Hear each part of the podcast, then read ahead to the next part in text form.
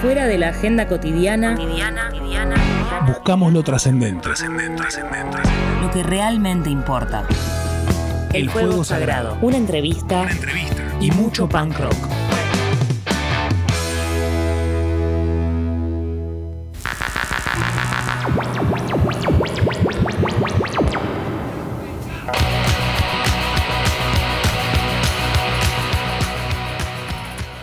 Cosas empiezan para que puedan terminarse, así que, estamos llegando al fin de un camino, un trayecto eh, que hemos empezado en la preciosa eh, Colmena, gracias a Dani Bisbal y a Tincho Valle, que, que nos han dado un espacio. Maxi, eh, en los controles del primer momento. Así que es una noche, un encuentro, una movida hoy muy, muy, muy, muy, muy especial. Así que agradezco estar vivo para vivir este momento del fin de la primera temporada. Y para eso eh, hemos invitado también, como siempre, personas que admiramos, personas que queremos, personas que nos interesan sus palabras y cómo enuncia sus conceptos. eh, a Sol Baza acompañándonos esta noche, en este momento. Eh, ¿Cómo le va, Sol Baza, querida? Hola Walter, ¿cómo andan? Bien, bien, muy contento de que estés en el fuego sagrado. Última vez que lo encendemos, pero la llama va a seguir, esperemos, hasta el comienzo de la temporada 2. Pero no nos adelantemos mucho. Eh, ¿cómo, le va? ¿Cómo anda todo? ¿Cómo te está tratando este momento particular tuyo? Si vos tuvieses que decir, estoy llegando a diciembre, ¿cómo? Feliz, reptando, lamiendo las paredes hasta que te termine esto. Es el mejor momento de tu vida. Definime este presente de Solvaza. Bueno, estoy presente en Sorbaza, es eh, muy, muy movido, la verdad. Es, eh, estoy cerrando un año de mucha actividad eh, y a la vez también en movimiento. Movi- en movimiento, vamos a describirlo. Sí, estoy, estoy grabando un disco, Océano Rojo, que sería el quinto disco de mi, de- camino que, que estoy transitando, el camino. Musical. Che, qué hermoso que digas camino y no carrera. Es- eso ya me predispone hermosamente, ¿no? Que el- ¿Ves algo en ese sentido? Digo, el- el- lo que estás emprendiendo desde el momento, ahora te voy a preguntar algo en relación a eso, desde el momento en que lo decidiste como un recorrido, como algo en ese orden, como por afuera de estas palabras carrera, ¿no? Que a veces se vinculan con lo que haces. Re, exacto. Eh, de hecho, eh, recién estaba pensando y decía, no, bueno, carrera, cuando te estaba hablando, carrera no, camino. No, no me gusta eh, concebirlo como, como una carrera, sino me parece que es, un andar y es compartir una búsqueda. Eh, y cada, cada año que pasa estoy también más segura de, de esa forma de describir lo que, lo que voy construyendo. Eh, y, también veo, pensando en esta palabra que, que vos eh, tirabas acá a la mesa de esta noche, ¿no? Eh, movido, movimiento. La idea de, de- de- de vos también eh, trabajando con otras personas, tocando con otras personas. Ha- Hace poco estuviste en lo, de, lo del querido Palo, que, que bueno, que este año es la huella, una de las huellas de este año. Pero digo, siempre haciendo cosas. Eh, ¿Te ves también tejiendo estas redes justamente para que lo tuyo pueda generar un roce que finalmente también hace que crezca lo tuyo? ¿Hay algo en ese sentido que, que te, que, te pone en movimiento, que te da un combustible para seguir? Sí, exacto.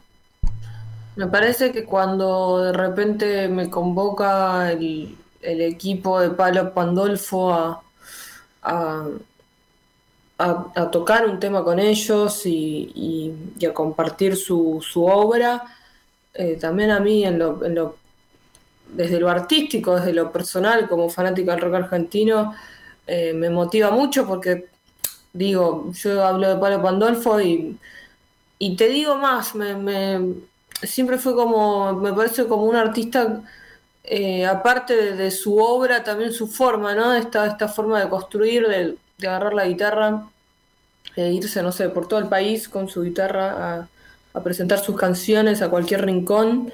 Y eso es algo que también a mí me, me, atrapa mucho y me parece un, referente también en, su construcción, ¿no? Em, y, obviamente que me da combustible, no sé, compartir un escenario con Flopa o, mm. abrir en la ballena, en la ballena azul del CCK, o mismo, no sé, de repente que me llamen de Rolling Stone Argentina para una nota. Eh, te digo, cualquier frente, ¿no? Que de no, no, total, claro, no es por el mainstream, sino por una cuestión de compartir, sí, sí. No, total, o, de, viste, que a veces uno, vos lo sabes igual que yo, desde, desde tu lugar, que de trabajo de hormiga, de trabajo cotidiano, y que de repente te aparezcan estos llamados, o que de repente, no sé, te salga una beca, creación para para grabar mi disco, entonces me voy a dar la, la, oportunidad de ir a grabar a Ion, digo. Eh, me da combustible esos resultados. Como quizás hasta, no te, no te lo voy a negar, que me da combustible también de repente estar en un Gardel al lado de un artista como Fito que, que lo reescucho, ¿viste? Total. Eh, y eso no, no, es que, no es que diga, bueno, mi perfil es, es mainstream, no lo sé. A mí me gusta estar en movimiento, punto. Sí. Y lo consigo como defender, salir a defender mi obra. Che, me encanta esto que planteas porque también eh, hay, hay como eh, en, tu recorrido eh, y en este momento, digamos, en donde tu nombre, tu imagen por suerte está ampliando su campo de batalla, dice Welbeck, ¿no? El escritor francés, la ampliación del campo de batalla. Eh, me gustaría ir como a ese mito de origen, viste que en los escritores está como esa, o los poetas, ese, ese mito de origen que es cuando finalmente se encuentran con la literatura y deciden que van a seguir eso, ¿no? Lo, que implique... Eh, la vida va a estar moldeada alrededor de la escritura.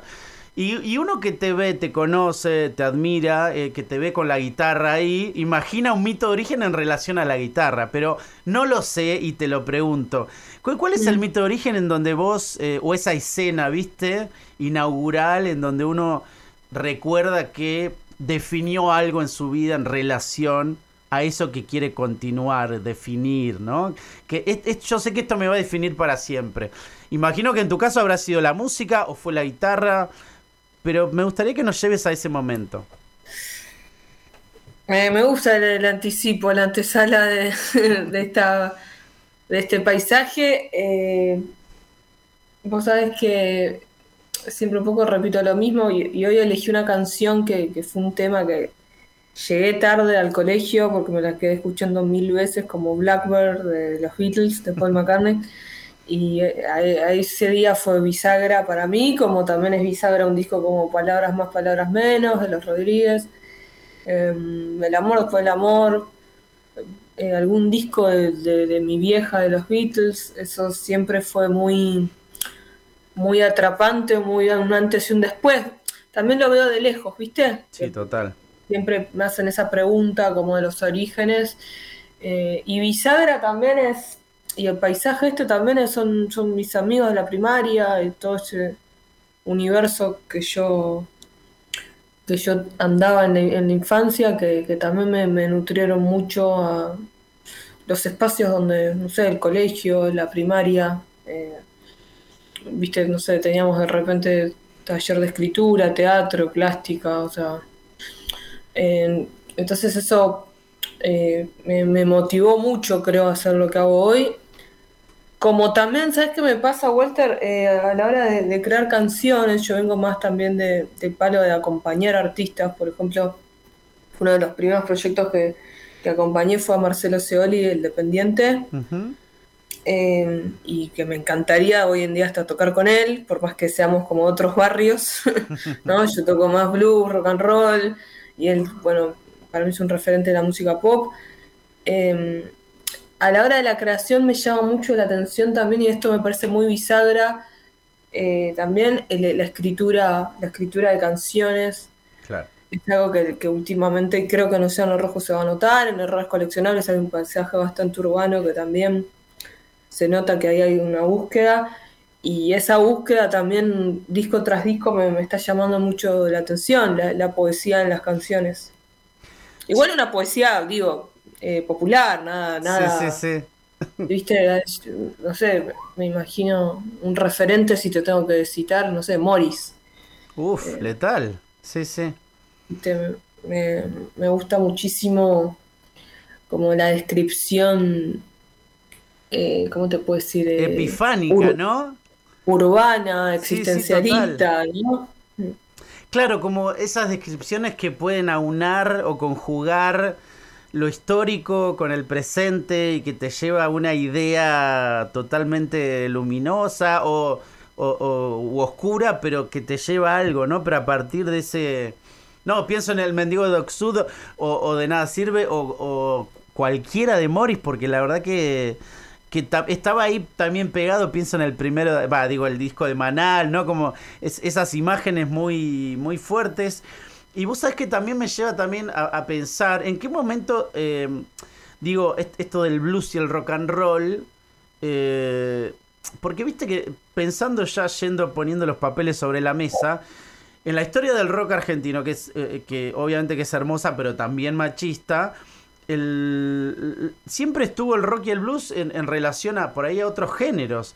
¿Cómo, ¿Cómo, fue ese acercamiento tuyo? Digamos, ¿hubo algún referente, algo que vos viste que dijiste, bueno, acá también hay un lugar para, mí o te lo creaste, no sé si de la nada, pero con, esa, con ese arrojo y esa valentía que implica, que tienen los músicos, en decir, bueno, no sé si esto existe o no, lo voy a hacer igual. ¿Cómo fue en tu caso?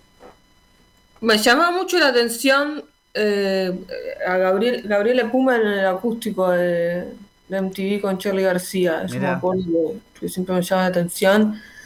Y también en, la primera época que, empecé a descubrir el blues, hay, un guitarrista de blues que se llama Freddie King, que, tiene un disco instrumental que, me gustaba mucho y que escuchaba mucho y que y que yo quería como hacer algo distinto, no caer a los acordes y, tipo, viste, y el fogón y, quería como ir desde el lado de la improvisación a la guitarra, ¿viste? Y la verdad que no sé si me preguntaba tanto, eh, viste, como, uy, no hay muchas chicas haciendo esto o no, o sí, pero me, me llamó la atención eso como de lo distinto, ¿viste? Lo diferente. Y después también a lo largo del tiempo, por ejemplo, una artista que me, me parte la cabeza y se la recomiendo es Gabriela eh, Gabriela Parodi tiene un disco en los 70, un disco de rock and roll y después también tiene discos hermosos de canciones. Me gusta también igual como investigar eh, mujeres, no sé, también hasta en, esas épocas, ¿no? Digo, mm. em, hoy en día me llama mucho la atención eso también y, y bueno, me parece que igual estamos transitando un momento de también de, mucho movimiento, ¿no? El rol de la mujer en el rock, la, posición, ¿no? Em, cuando yo salía a tocar a los 16 años con mis amigos, íbamos unas zapadas en flores, em, no, había la cantidad de, chicas que, que, también se animen a subir al escenario y a, ¡Wow! Qué, qué, loco, ¿no? Cuando uno lo. Digo, si bien todos sabíamos, yo fui criado en los 90, educado eh, en esa generación perdida de los 90. Vos sos más joven, pero uno.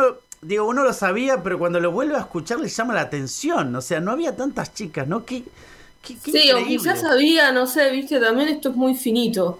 Porque digo, quizás sabía y hasta no se animaban, ¿entendés? no te animabas, digo yo, por ejemplo, tuve la fortuna de, de, iba con un grupo de amigos de acá del barrio que también tocan blues y que hoy en día siguen tocando, entonces era, viste, era como, iba, iba con, con otros aliados de, mi punto de partida, así que era como, eso me, me daba como una seguridad también, no te lo voy a negar. Eh, y después, no sé, quizás también me dio hasta de cara dura. Eh, eh, hasta de hecho la zapada fue un espacio que, no sé, el potrero, ¿viste? Total, total, total. Sin saber la vuelta de blues, me, animaba a subir igual y eran como las ganas también de, aprender y de saber y... Eh, en ese que momento... yo también celebro que, que, hoy en día, viste, eh, allá se visualice mucho el, la posición de, de, la, de la mujer, de, las personas, ¿no? En, quizás en campos que, que antes no, no, viste, no, no se visualizaba tanto, quizás, ¿no? Te vuelvo a repetir eso porque quizás estaba lleno y no. No es que la palabra no es lleno en realidad, pero que, viste que. que claro, había, más de, había más de lo que estaba visibilizado, digamos. Claro, digo, no sé. no, no, lo sé, pero podría llegar a ser un punto ese de análisis, o sea. Eh, ¿Viste? Chef, eh, Sol, yendo por ahí más a esta parte que me contabas de, esos momentos con, con, amigues y zapadas. Zapada, algo, una palabra hermosa. Yo escucho zapada y, pienso en, no puedo evitar que vengan hacia mí los sándwiches de miga, ¿no? Frases de ese orden que, que me encanta, ¿no? O sea, aquellos que lamentablemente no fuimos músicos, pero pasamos mucho tiempo en salas de ensayo, yo era el típico, eh, no hace nada más que ir y comprar la birra, o sea, iba, y, e, ese era mi único rol, pero era un ambiente que amé siempre. Eh, y me pregunto, Sol querida, si fueron en esos momentos donde vos decidiste que ibas a, poner tu espíritu en funcionamiento para vivir de la música, alrededor de la música, o tener todo puesto para que tus días pasen en ese ámbito. Sí, me encanta esto que decís, vivir alrededor de la música. Lo, también, viste, esto que hablamos del camino, de la carrera, lo, también lo, consigo así. Y vos sabés que yo siento que sí, que, es algo que desde muy chica, una de las pocas cosas en mi vida que estuve tan segura. Mira, no es eh, poco, sí. De, de música, ¿viste? De hecho, ahora me pasa con la, con la creación, ¿viste? Todo el mundo, este, no sé, este, ¿viste?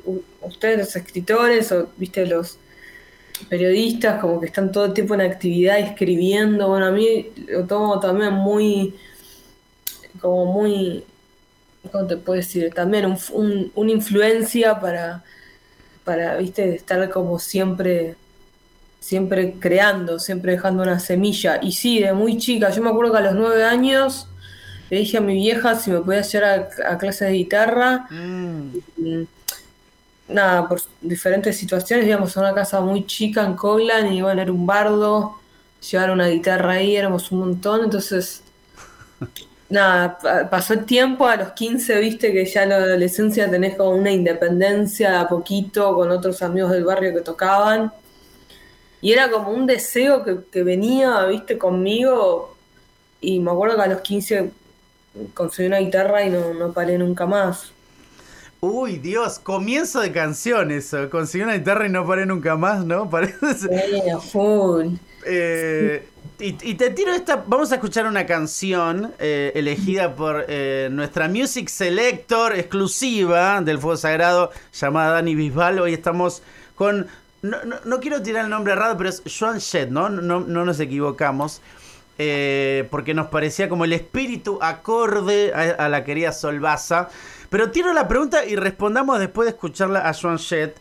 Eh, y, me preguntaba si, ya yendo por ahí, decidió Solvaza que, que iba a vivir sus días eh, del calendario alrededor de la música. ¿Tenías pensado en ese momento, una vez que decidiste eso, digo, me voy a dedicar a estar en una banda, me voy a dedicar a, a ser el centro del escenario? ¿O era algo que con el tiempo fuiste descubriéndolo, solamente eh, llegaste hasta, bueno, quiero vivir en la música, ¿no? Eh, pensémoslo a ver qué pasa. Vamos a escuchar a Joan Jett y después regresamos, volvemos. Acabo de cumplir otro de mis sueños, que es decir, volvemos con nuestra invitada, porque siempre eh, he querido conducir un programa de tele en el cable, en el cable. Ese fue mi sueño, un programa de cable a la madrugada. Eh, pero bueno, nada, la realidad siempre es imperfecta. Joan Jett dando lo mejor de sí para que esto siga teniendo el espíritu bello gracias a Sol Baza esta noche en el Fuego Sagrado. Dialogar es parte de la revolución. El, fuego, sagrado.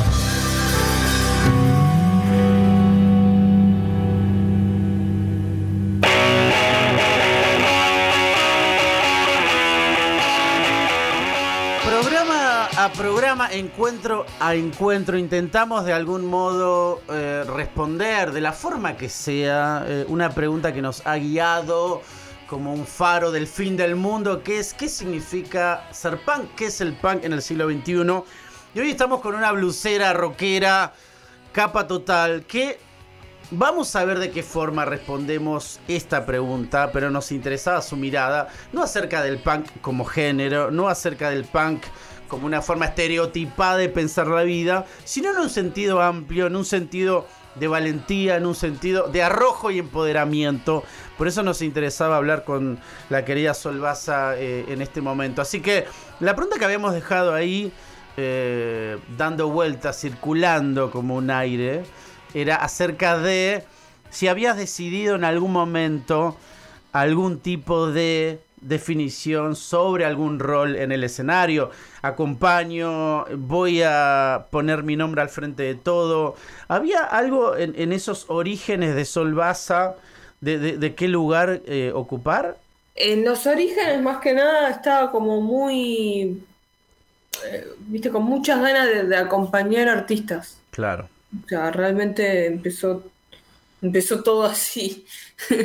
y después con el paso del tiempo, la verdad que esto de, que esté mi nombre completo, casi mi nombre completo en, mi proyecto solista, eh, la verdad que fue algo que no, nunca, nunca lo imaginé, ¿viste? Mm. Realmente. Eso sí que no. Me parece que hasta a veces muy fuerte, pero pero bueno, ya también estoy, estoy andando. No, re bien. Aparte, Supongo mm, que, para alguien que tan creativa como vos, esto de ir cumpliendo sueños que no tuviste, también vas reapropiándote de estos momentos que van surgiendo y lo usás a tu favor también, ¿no?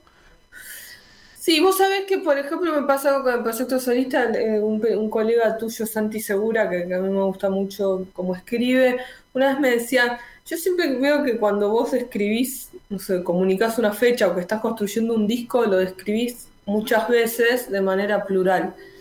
Y a la vez es un proyecto solista, digo. Eh, pero también yo siento que, esto también de, cuando hablo, este año lo, dije mucho, ¿no? Como que siento que también hay muchas vertientes de, de la industria musical que se están transformando. También me parece clave armar un equipo.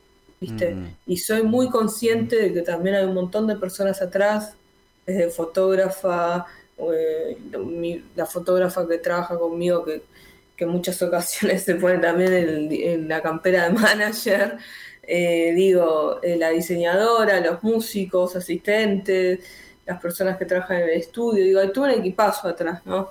Que uno, que uno arma, que uno construye, y también hay un grupo. Entonces muchas veces me gusta concebirlo también desde un lado eh, eh, colectivo. Eh, o no sé, el espacio donde creo las canciones me gusta también darle un nombre, ¿no? O sea, digo, lleva mi nombre, pero también soy muy consciente en el día a día y en la comunicación de que, de que también somos un bandón, ¿no? No es que digo, bueno, lleva mi nombre, listos, chau, soy yo. Sí, bueno, la que toma la decisión, sí, pero en el día a día, y eh, no, las hormigas laburan de forma colectiva. Sí, eh, y, en ese sentido, Sol, eh, uno que disfruta tus discos, vas viendo cómo vas trabajando conceptos dentro de ellos. y pensaba también en esto que contabas acerca del blues y, y el rock. ¿Cómo pensás en estos vínculos o en estos puentes, si se quiere, pensando eh, en un género que ya tiene sus años, como el rock y el blues? De, que dialoguen con este presente, digamos, ¿no? después me gustaría preguntarte, más, más llegando al final del encuentro, si, está vivo eso. Viste que parece, a veces siempre está esa cuestión del rock está muerto y qué sé yo, pero todavía no lleguemos ahí. Quería pensar esto, ¿no? ¿Cómo... Eh, y, porque a veces también lo pienso en relación a la poesía, ¿no? Algo que está de los comienzos de la humanidad. ¿Cómo hacemos para que pueda generar puentes con el hoy, ¿no? Sí, ¿no te eh, pasa que también te lo preguntás? Digo, yo como, como no sé, si me tengo que fui como artista de rock, yo también me lo pregunto. ¿Cómo puedo llegar a construir puentes hoy en día para, eh, no sé, tocar una música de raíz, eh, hasta con muchas influencias en el rock fundacional, sí, total. americano, yo también me lo pregunto, digo, sí soy repartidaria que me parece hermoso, no sé, que, surjan nuevos, nuevas músicas, eh, no sé, como nuevos géneros, no sé cómo llamarlo, ¿viste? Eh, y que también se, se vinculen, ¿no? Mm, total, y, y ahí también creo que la letra ocupa un lugar y, se nota cuando uno escucha estas canciones está muy cuidada. Eh, pulida o, que trabaja en función, digamos, de lo que uno está escuchando. Eh, ¿cómo, siempre está esta pregunta, pero para, para, los que tienen procesos creativos, supongo que debe ser eh, único cada el trabajo con cada canción, ¿viste? ¿Cómo, ¿Cómo se elabora internamente este vínculo, ¿no? En un género tan tradicional, tratar de elaborar la lírica que encastre con eso. ¿hay, ¿hay, algo a vos que te, te, seduce de la pronunciación, del sentido? ¿Qué, ¿Qué, pasa ahí con la construcción? ¿Viste? Porque es, es un... eh, Rosario Bolefari me decía, no es como una carreta con dos caballos que uno está viendo que no se te vaya mucho un caballo porque está el otro, ¿no? A la letra y la música. Pero vos cómo, cómo lo vas pensando, este vínculo Em, y, esa erótica que se produce, ¿no? Entre la letra, la canción, eh, la música, incluso la pronunciación, pensaba en Bob Dylan, ¿viste? En esta cuestión de ciertas palabras. Una vez me acuerdo haber visto una entrevista a Vicentico y él decía que le llevó mucho tiempo encontrar las palabras que se correspondan con su timbre de voz. Algo que yo nunca le había prestado atención, ¿viste? Pero te traslado eso, sí. Sí, eh, para mí, con respecto a, si vamos a, al tema de la voz, puntualmente, yo no, te lo voy a negar, es una búsqueda que, que recontra mega, comparto, así te lo digo. Eh, y sí, quizás lo que, lo que, como dije en un momento de esta nota, me llama mucho la atención escribir y sí, le estoy dando mucha importancia a eso, mucho espacio o en estos últimos años en Océano Rojo eso se ve. Eh, y estoy como, no sé, ¿no te pasa que estás como siempre con la antena ahí alerta? Como, o sea, de repente algo que me pasa cuando escribo canciones en estos últimos años, que siempre llevo una libreta y, una virome a todos lados y, y hago como un ejercicio constante. Sol, hoy, hoy, hoy, un, no, esto que dijiste es hermoso. Hoy tuve un, desayuno de laburo. ¿Hoy eh, estuviste por Coglan, vuelta? Sí, sí, ahí justo tuve ese, esa cosita de laburo. Eh, y vos sabes que una chica cuenta que estaba aprendiendo a meditar y decía que la mejor meditación, por ahí si una tiene vida, una vida muy ocupada, es mientras vas caminando. Y dice después de eso lo que pasa que eso es muy avanzado, es como que si llegas a meditar, dice esta chica, si llegas a meditar caminando, es como que Buda te tiene que cebar los mates. Buda te tiene que cebar los mates. O sea, me pareció una frase impresionante. Obvio que la anoté en el celu, se la voy a robar. La voy a poner en un tweet donde sea para quedar como un capo. Pero le quiero agradecer a esa chica. Pero entiendo totalmente lo que decís de la antena parada el radar totalmente activo 24/7 para ver si captamos esto que es totalmente sensual del cotidiano, ¿no? Sí, vos sabés que a mí me pasa lo mismo, ¿eh? que en el 2019, que fue un año que estaba en pleno haciendo temas, estaba grabando errores coleccionables, vez estaba haciendo Océano Rojo. Eh, nada, mucha gente me conoce y yo digo, te juro que le digo, che, pará, dijiste una frase que me parte la cabeza, la voy a anotar y, y, pasaba todo eso en, ese momento, ¿viste? Y así muchas veces surgieron un montón de... Va, Océano Rojo, la canción, es, es a raíz de una historia que, una persona que admiro mucho me, me contó un sueño, bueno, lo traté de llevarlo a una canción. Claro. Em, y no sé, me pasa, bueno, ahora casualmente, nada, estoy grabando, estoy más ya dejando la, las, eh, el cuerpo, ¿no? O sea, construyendo el, cuerpo del disco, que no estoy en un momento que, la verdad, no, no tengo tiempo eh, hoy o en estos meses, pero, pero sí, este entrenamiento de estar con la libreta y el cuaderno y, leer. Yo de chica no te agarraba un libro ni en pedo. Así te. Y ahora últimamente, o desde hace un tiempo, la lectura. Sí, me encanta. Me re gusta. Todo arrancó un poco más con libros de, música, de biografías, autobiografías. Y después eh, más novelas latinoamericanas. Sí, sí, sí. Y, y, toda esta envidia que tenemos los que no tocamos instrumento hacia gente como vos.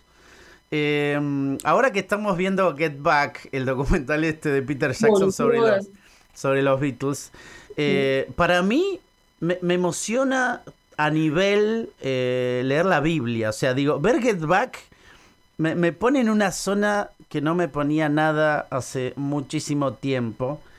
Em, Perdón, Bob Dylan iba a, taller de, Biblia.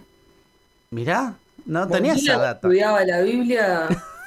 claro, en los 80 cuando se pasó al, ¿no? Cuando tuvo el accidente con la moto. Ah, nada, entonces mirá, en el 60 y pico.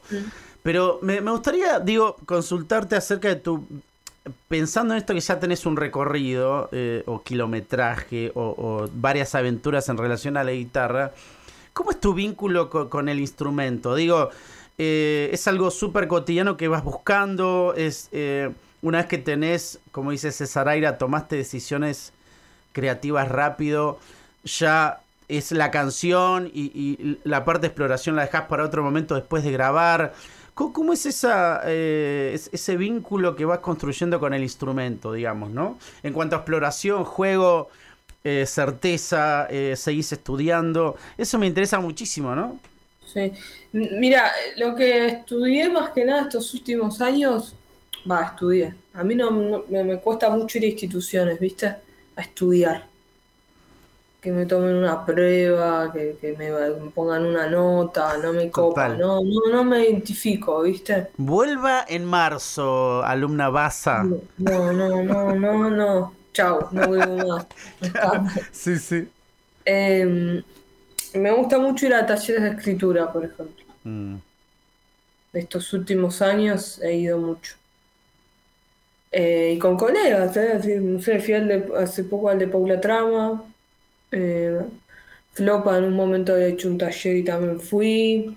De hecho, yo estaba esperando ir a querer al de con Rosario Lefari.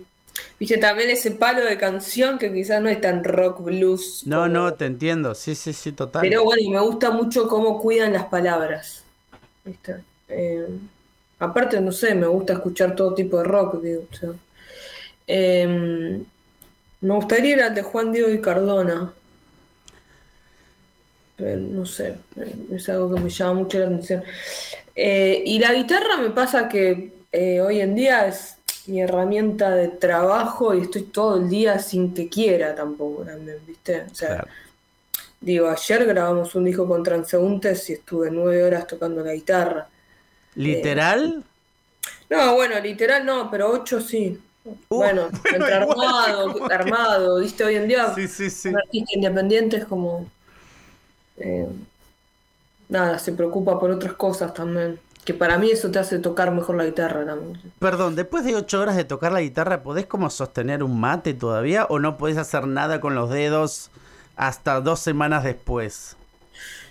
Sí, no puedo, si no me deshidrato. ok, ok. Eh, o, tenés alguien que, que, te mande los WhatsApp, porque después de ocho horas de tocar la guitarra, terrible. Bueno, me pasó el otro día en Guión, fuimos a grabar el 19 de noviembre de 2021, grabamos en Guión. Y era, pensaba que estaba dentro, de, la coordinadora de, eso era, era yo, porque era el disco solista. Eh, y bueno, coordinar con el equipo, con el grupo, todo hermoso, salió divino todo. Y al día siguiente, o sea, terminamos a las 10 de la entramos a las 9 de la mañana, salimos a las 10 de la noche. Wow. Y al día siguiente di dos clases a la mañana y después me fui a tocar a Morán. Sí. Eh, y bueno, nada, mi cabeza seguía en guion. Claro. Eso también, viste, me siento que, que, eso, que es como, no sé, la futbolista que está todo el día jugando a la pelota, Creo que me da un, me da un training. Sí, sí, sí. Em, qué, qué, qué, hermoso esto que contás, ¿no? Porque, digamos, es eh, eh, lo cotidiano en relación a un montón de cosas, pensando en tu recorrido, esto que hablamos del, del mito de origen, la escena de origen o, los momentos inaugurales. Eh, en este presente, ¿sentís que de algún modo conquistaste eso que querías? y cuando digo la palabra eso, obviamente solo vos lo sabés ¿O todavía estás en ese trayecto, digamos, de ir conquistando día a día eso que deseaste? Todavía estoy en ese trayecto. bien, Y, no sé si alguna vez lo voy a terminar conquistando. o sea, eh, quizás simplemente ese trayecto sea, sea una eterna conquista. Sí, sí, sí, total. ¿No? Eh, me encanta Eterna Conquista, nombre de banda también, ¿eh? Eterna eh, Conquista es un tributo a Enrique Bumburi. ¿Ah, sí? Uy, mirá. Eterna Conquista suena muy, muy poderoso. No, claro, por eso digo, o sea, nombre, no, nombre de algo, no importa de qué, de escuela de cocina. Muy intenso. de cualquier cosa, seguramente mucha gente se acercaría. Te tiro otra pregunta porque, porque este proceso, digamos, de grabación, eh, una, pregunta para que la pensemos. Vamos a escuchar a Joan Jett seleccionada por el oído absoluto de Dani Bisbal. Pero tiro la pregunta para que vayamos pensando. El, proceso, digamos, de composición de un disco es, es, muy especial, ¿no? Porque de algún modo llegan a una instancia las canciones, pero también de otro modo, o sea, de algún modo se ve la vida de la canción que va a tener en un objeto forever, ¿no? Si bien después se le da otra vida en los vivos y qué sé yo. Eh, ¿Cómo te llevas con esa instancia en donde finalmente se le va a dar algún tipo de finalidad a una canción que quizás la buscaste durante mucho tiempo, ¿no? Es algo eh, desgastante en algún punto, placentero cada situación, eh, porque pienso que algo parecido a lo que pasa, ¿no? Esas dudas antes de mandar el libro a imprenta, ¿no? Como que hasta último momento uno dice, ¿estaré llegando al verso correcto, ¿no? Como hay, algo ahí que eh, genera como placer, pero también es un poco, ¿no? El lado oscuro de la luna, que uno se desprende de la canción. Ya para... Hay una instancia que se acabó, que se termina, ¿no? Pero bueno, pero pensémoslo, vamos a escuchar Joan Jett eh, y seguimos desgranando qué es el punk, qué es la música, qué es la vida con Solvaza. Eh, y para eso también tenemos a la hermosa, preciosa, casi, casi como una deidad griega, ¿no? Que nos ilumina llamada Joan Jett. ¿Cuál es tu fuego sagrado? ¿Cuál es tu fuego sagrado?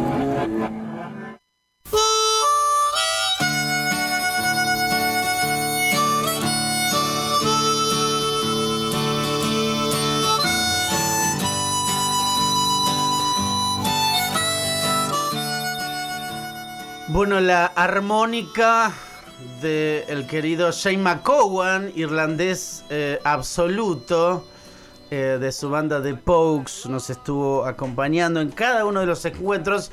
En este momento crepuscular, eh, llegando al final, no solamente de, nuestro momento del Fuego Sagrado, sino también de la primera temporada.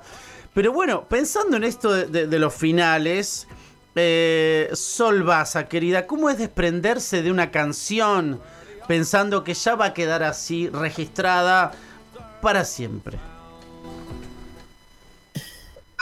Bueno, para mí eh, quedar, dejar una canción registrada para siempre es un interrogante eterno. no, eh, mira, me pasa que con el paso del tiempo también eh, si hay algo que me gusta mucho trabajar es con un productor artístico, por ejemplo. En, en errores coleccionables eso se nota, una gran diferencia, y ahora en Océano Rojo también. Em, porque también es como que me, viste, me, me, da más seguridad también esto del trabajo colectivo con otros y, y, también, viste, pasar la pelota, viste, que no todo recaiga. sos de confiar en ese sentido. Y re, y cada vez más. o sea, y cada año quiero más hacer eso. Y, y también hasta convocar a, a diferentes personas. Eh, porque es como vos lo que decías, ¿no? Bueno, voy a entrar el libro para editarlo. Bueno, esto es lo mismo. Eh, quizás te podría decir que el primer disco de Dos Negros, que es un disco casi todo instrumental, eh, me saqué las ganas de hacer ese disco porque venía investigando la guitarra un montón. Claro. pero bueno, después con el paso del tiempo, por eso me gusta mucho decir, bueno, es compartir una búsqueda, porque yo lo, siento así, ¿viste? Y entonces en esa búsqueda decido también compartir ese trabajo eh, con, otras posiciones, con otros roles. Em, porque también cuesta mucho es, esto que vos decís, ¿no? De decir, bueno, lo dejo así, lo canto así, lo transmito así. Eh, no me pasa con, la letra, ¿viste? La letra soy bastante que, de que me gusta llevarlo al, productor, a los ensayos del disco, lo más terminada posible. pero los arreglos de guitarra, claro. los de las voces, el, el, que hace el batero, que hace la bajista, eso me gusta compartirlo con, con el grupo también. Sí, sí, sí. Vos sabés que mm, he visto eh, escritores, escritoras que eh, con el libro editado subrayan cosas que si tienen suerte que se edite de vuelta, las editarían, ¿no? O sea, editan el libro una vez salido siendo pensando en el futuro. Y después uno piensa en alguien como César Aira, que tiene esta estrategia de la fuga hacia adelante y en donde él dice, bueno, el próximo libro me corrige el anterior. Si hay alguna falla como dice Luca Prodan, es parte del show, ¿no? Eh, ¿Cómo te vinculás con, eh, el proyecto terminado, digamos, ¿no? ¿Sos obsesiva o ya automáticamente te posicionás en esta eh, idea aireana de la fuga hacia adelante? La fuga hacia adelante. Me voy a anotar esa frase. Pasame esa frase, por favor. o sea, como que en algún sentido te, mm, te, relacionás bien con lo que haces, estás siempre en lo próximo, digamos. Re, súper. De hecho, mira, Walter, nosotros hicimos, que vos que hablas del punk rock, va, eh, acá en la caja de la esencia hicimos un fanzine de cada disco con los cifrados y la estructura, ¿no? Y bueno, esta frase de Brian, e, de Brian Eno, hacer honor al error, como si fuese una intención oculta, me parece que cae de la mano con esta frase de la fuga, ¿viste? Claro. Em, sí, yo sí, total. Y creo que por eso estoy haciendo un disco por año. No, y aparte es una forma también increíble de, ir encontrando en el trabajo eh, todo aquello que por ahí eh, en, en, otros artistas es más, me tomo tres años para encontrar las cosas, sino como que también hay un procedimiento que a mí me parece admirable, digo, encontrar las cosas en ese procedimiento, en ese proceso, eh, en esa vinculación fuerte entre creación y publicación, eh, a mí me parece súper atractivo, ¿no? ¿Lo fuiste encontrando sola? ¿Fue algo planificado? ¿Cómo, ¿Cómo estás con eso? No, lo fui encontrando sola y de hecho a mí me parece también, viste esto que bueno, uno, no sé, quiere lo que no quiere lo que no tiene o, pero digo como a mí me parece súper atractivo esa, esos artistas esos trabajadores que de repente bueno desaparecen por tres años y ahí después te sacan un disco viste y, eso me parece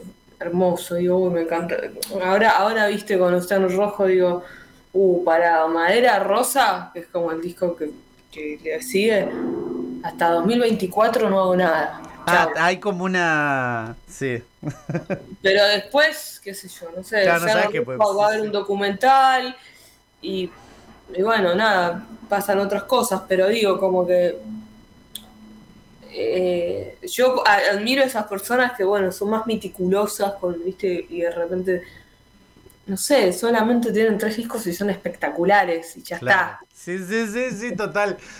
Eh, está bueno esto del, deseo por, por eh, nuestra némesis, ¿no? Casi como todo lo contrario por ahí a lo que uno está haciendo. Total, o, no, viste qué pasa o no. Sí, sí, sí.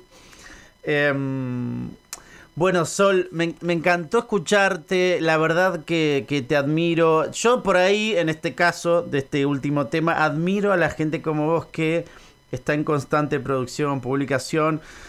Eh, Osvaldo Lamborghini tenía una frase muy hermosa eh, que decía primero publicar, después escribir.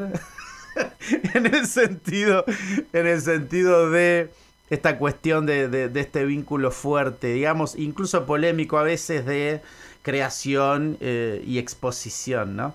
Pero yo, en, particularmente Walter Lescano, DNI 27.307.071, banco a la gente que constantemente está, che, estoy haciendo esto, loco, ¿te gusta o no? ¿Qué va a hacer? A mí me rebota y a vos te explota, por eso banco un disco por año, un libro por año, lo aireano, cuatro o cinco libros por año. ¿Qué quiero hacer, Walter? Vos que, que andás ahí entre la música, los libros, la escritura. Eh, y los mates. Un, un libro de arte de listas de canciones. Desde el 2019 estoy haciendo listas de canciones, ¿viste? Como Ron Good. Sí pero hago algún dibujo o algún garabato, me gusta definirlo, eh, de la fecha. Claro. Y las voy guardando, las estoy guardando y de hecho ahí están, también están los colores de, esta tríada de colores y discos que estoy haciendo. Y después, esto, después también salió que en la pandemia empecé a dibujar mucho y fue como una bitácora. Total, pensaba en eso, el diario, ¿no? Claro, te quería compartir esa idea porque también es algo que me gustaría hacer y que quizás, no sé, hasta te, invito a que escribas algo dentro de ese libro. Uh, me encantaría, me encantaría. Y de asa, ¿eh? Están saliendo esas cosas, Sol, ¿eh? Digo, para que lo pienses seriamente, a ver. Sí, me gustaría, viste, que a veces también esto... No, no te pasa también como, como trabajador que, que a veces contarlo también te da, te da ideas, ¿viste? De escribirlo, escribir en un drive, en un Word, tipo la idea que tenés. Totalmente, le da cuerpo a la obra. Eh, bueno, había un libro que se llamaba Cómo hacer cosas con palabras. Viste que enunciarlo, decirlo en voz alta, también genera una, una materialidad que luego incluso se vuelve obra con el tiempo porque hay, se puso en funcionamiento algo, ¿no? Total, total. Me gusta esto, se vuelve obra. Sí, sí.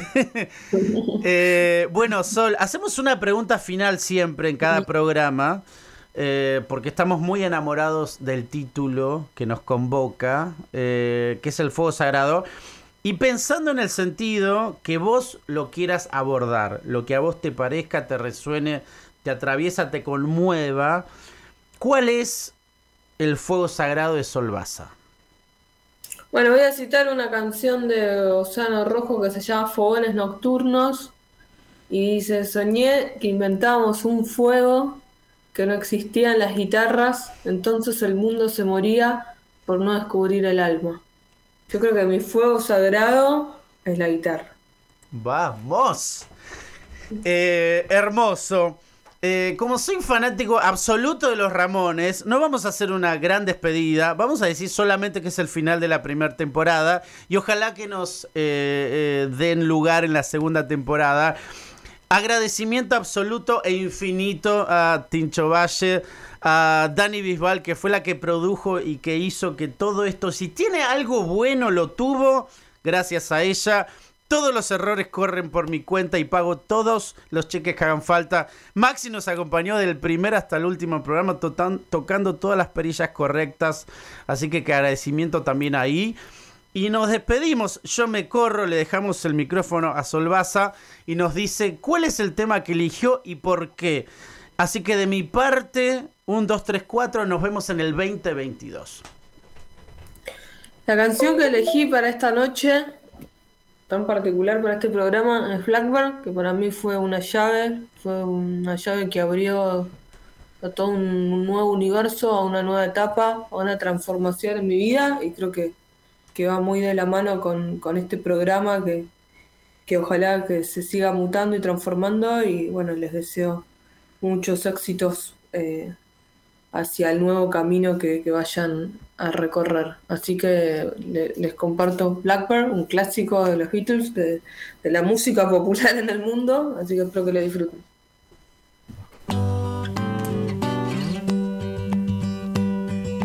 Blackbird singing in the dead of night. Take these broken wings and learn to fly all your life. You were only waiting for this moment to arise.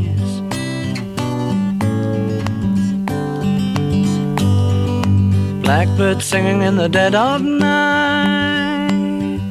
Take these sunken eyes and learn to see all your life. You were only waiting for this moment to be free blackbird fly.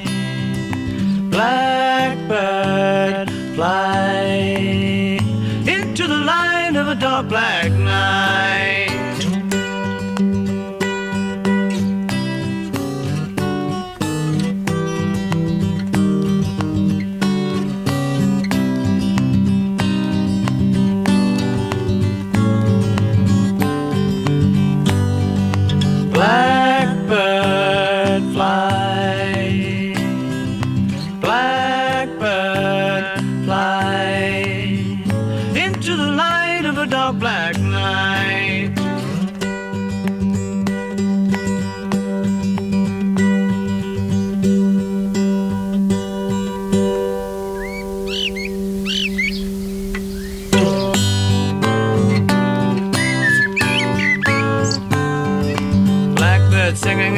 night. Take these broken wings and learn to fly all your life. You were only waiting for this moment to arise. You were only waiting for this moment to arise. You were only waiting for this moment to arise.